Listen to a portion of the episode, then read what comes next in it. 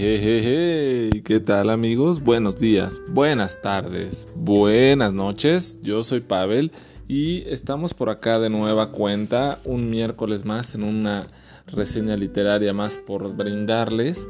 Y en esta ocasión llega un autor que ya habíamos reseñado hace como tres años más o menos, que en el 2017 fue Premio Nobel de Literatura. Kazui Shiguro en anagrama. En su momento eh, Arturo reseñó El gigante enterrado y ahora viene este, este que fue su sexto libro en aquel momento, que se llama Nunca me abandones, eh, un libro de 360 páginas publicado en el 2005 y está inspirado el título en una canción de Judy Judy Bloodswater, perdón por la pronunciación, que se llama así, Nunca me abandones. Y este libro ya fue llevado al cine, yo no lo sabía, no he visto la película, entonces esta reseña pues les va a llegar a ustedes sin que yo haya visto la película, seguramente la voy a ver antes de que salga la reseña, eh, porque tiene grandes actores en el elenco, está Keira Knightley, Andrew Garfield y Kerry Mulligan, eh, la película se llama Never Let Me Go, eh, del 2010, igual alguien ya la vio por ahí pero está basada en este grandioso libro de Kazuo Ishiguro, eh, que nació en 1954 en la ciudad japonesa de Nagasaki, pero para 1960 se fue a Inglaterra y es considerado uno de los grandes escritores de este boom eh, literario inglés, valga la redundancia, pero siendo el único que hasta el momento ha ganado el premio Nobel eh, junto con eh, otros grandes eh, escritores de, su género, de su, perdón, de su etapa literaria que consideraban que podrían haber ya obtenido el Nobel y no ha sido así para ellos. Esta historia es muy peculiar, la verdad es que tiene una forma, una narrativa muy, muy, muy precisa, muy preciada, muy, este, la verdad es que es muy, muy, muy agradable como reseña el libro eh, y reseño un poquito eh, la historia de los jóvenes estudiantes en el internado de Hailsham, eh, donde las profesoras realmente se encargan de estimular la creación literaria y el crecimiento ideológico de los mismos. como les digo, es como un internado porque pues no, aparentemente no tienen padre, no tienen familia, todos los miembros de esta escuela y el único contacto que tienen como con el exterior es con una mujer que se hace llamar la Madame, que no saben si es francesa, es belga, es suiza, y tienen como ese misterio. Eh, los personajes principales pues, de la historia, por supuesto, es Katie H., eh, Ruth y Tommy, eh, y platican sus andanzas de, de niños, ¿no? Desde chico Katie pues se preocupó mucho por Tommy, por procurarlo, cuidarlo, porque pues era un poco avesado, no era el chico quizá más brillante, pero tenía este, pues buenas intenciones y el cariño de al menos de Katy. Eh, inclusive alguna profesora eh, les llegó a decir, una cuidadora, perdón, le llegó a decir en algún momento que pues este, que él no tenía que preocuparse por su creatividad, con que él fuera lo que hasta que él le naciera la misma, pues podría continuar con esto, ¿no? Algo que pues ningún profesor de esa escuela de Hailsham se lo, se lo diría, eh, y este tipo de cosas, eh, estos secretos y estas confesiones que Tommy le hacía a Katie, hacía pensar que, bueno, pues quizá siendo muy pequeños o muy niños, en un futuro quizá podrían ser esa pareja o esa, eh, ese tipo de amistades que son predestinadas a terminar juntos. Así pasa o así nos hacía creer en su momento Kazuo Shiguro en esta parte de la historia, hasta que empiezan a, desentrañar un poco más, a ir desmadejando más la historia y te vas dando cuenta que pues no es como un internado cualquiera, no son como unos huérfanos cualquiera y que no tienen una vida como cualquiera, están eh, aislados de la sociedad, están preparados para desarrollar su creatividad, que quizá cuando pasa la madame se pueda llevar alguna de sus creaciones y exhibirlas en una supuesta estudio, supuesta galería que tampoco tienen la certeza que exista. Eh, sus momentos de felicidad son pues, cuando llegan obviamente este, los el ejército de salvación por así decirlo y les traen este, cosas eh, pues ropa o juguetes algo así tienen la opción de escogerlos pues todos son muy felices porque piensan que, que ya van a poder tener eh, algo nuevo, ¿no? Entonces, pues sí, esta tristeza de esta infancia de unos niños huérfanos, pero empieza a haber una profesora que empieza a, a desentrañar más y dice, pues es que realmente ustedes no están tan preparados, no les dicen lo que está pasando, y ahí es donde viene el boom y empieza a, empiezan a crecer los niños y saben pues que no, que, no están, eh, no los están educando, no los están preparando para la vida normal, los están preparando y los están educando para una vida a la cual ya están predestinados a ser simplemente unos objetos reemplazables, unos objetos que son clones de un original y que solamente están creciendo para poder ser donantes de partes de su cuerpo. Eh, y ahí es donde ya se torna doloroso, distópico, un poco como Blade Runner quizá. Y dices, órale, no me esperaba esta historia inmiscuida en una aparente historia de un internado de unos infantes, ¿no? Eh, y pues bueno, eh, pasa el tiempo, salen de Hailsham, se van a las cottages y Ruth y Katie H se hacen muy amigas, platican de sus primeras experiencias sexuales. Eh, Tommy por ahí se pierde un poco, pero este triángulo amoroso, por así decirlo, se mantiene. Ruth tiene su romance pues tórrido y pletórico con este Tommy y pues tenían como muchas ideas en la mente, ¿no? Decían que este que, que, que pues si tú podías tener una relación o un noviazgo y llegabas a hablar con la madame, pues te podrían dar eh, oportunidad en un futuro de no ser un donante y que tuvieras tu relación con, la persona a la que amabas. Eh, eh, empezaron a buscar como más indicios ¿no? de, de qué era lo que estaba pasando. supieron que ellos provenían de un original, entonces así los hacían llamar. Y en algún momento Katy, Tommy y Ruth se dedicaron a buscar el original de Ruth. Eh, pensaron que en algún momento la habían visto, pero pues bueno, resultó solamente eh, una apariencia. Y así, pues, eh, Ruth acabó siendo una donante, al igual que Tommy. Y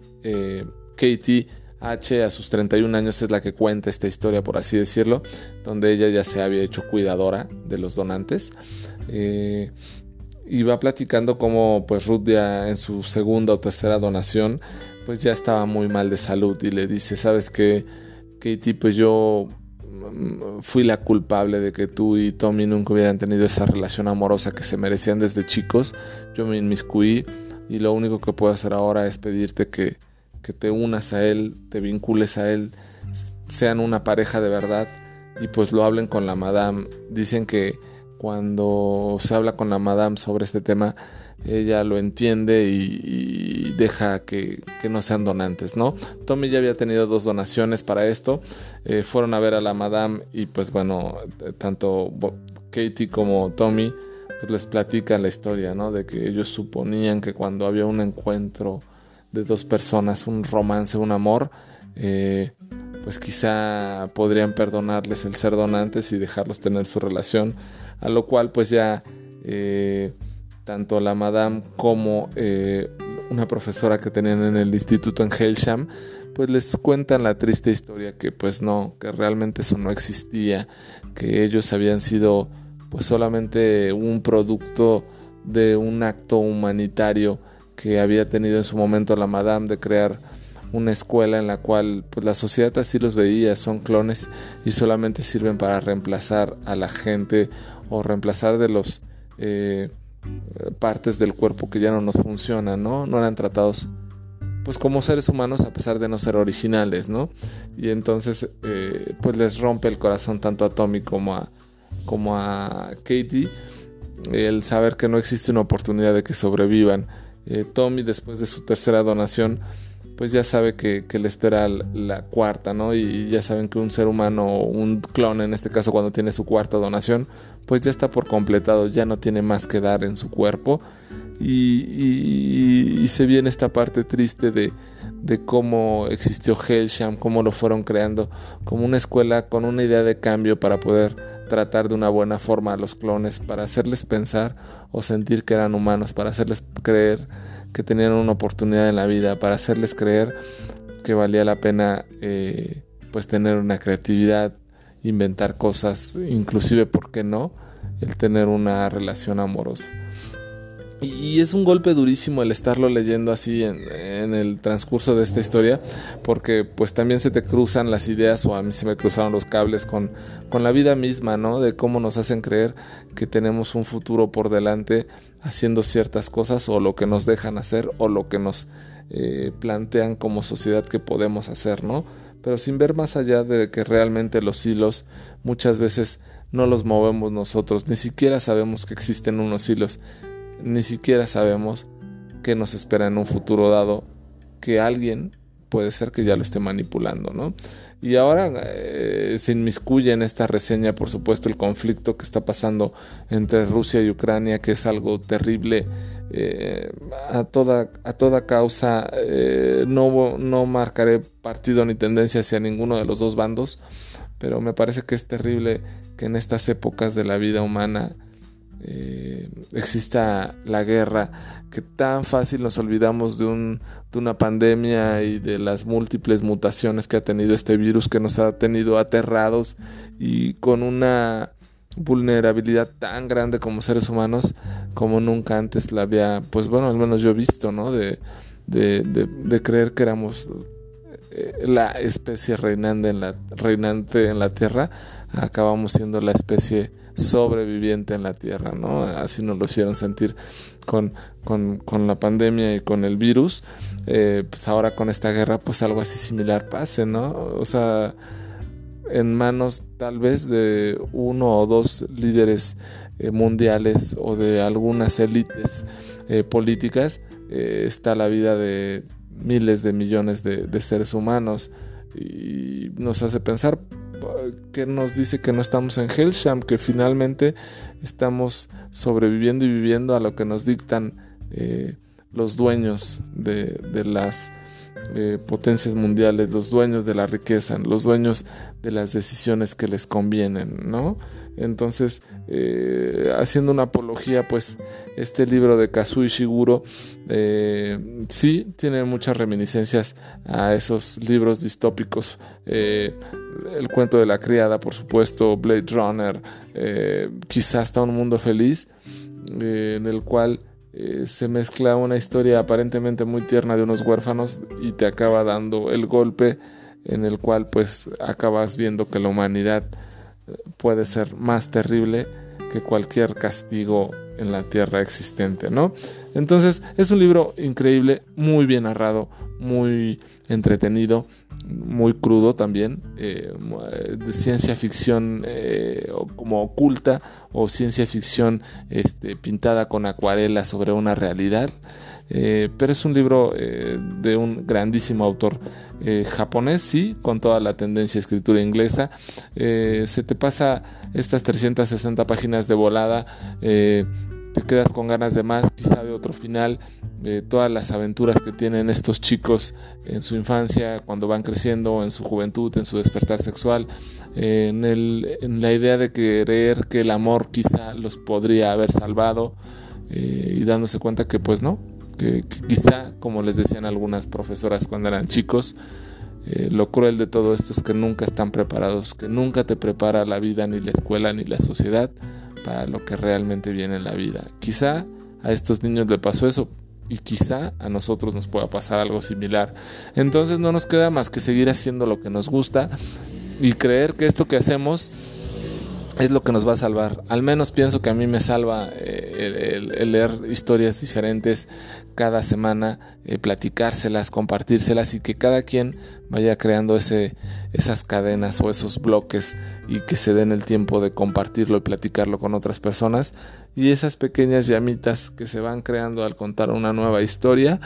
puedan eh, ir iluminando, pues sí, nuestras mentes pero también nuestro corazón de que existe la posibilidad de hacer algo diferente que no nos tenga marcado eh, la autoridad ni la sociedad, sino solamente lo que queremos hacer. Pues bueno, esto fue eh, Nunca me abandones de Kazuo Ishiguro, eh, un, libro extraordinario de ciencia ficción, un poco romántico, pero un, un, libro muy, muy, muy bueno, muy divertido, me gustó mucho. Espero que se puedan acercar a él y por acá nos estamos escuchando la próxima semana. Este Arturo se, estas semanas que pasó se, desvivió con,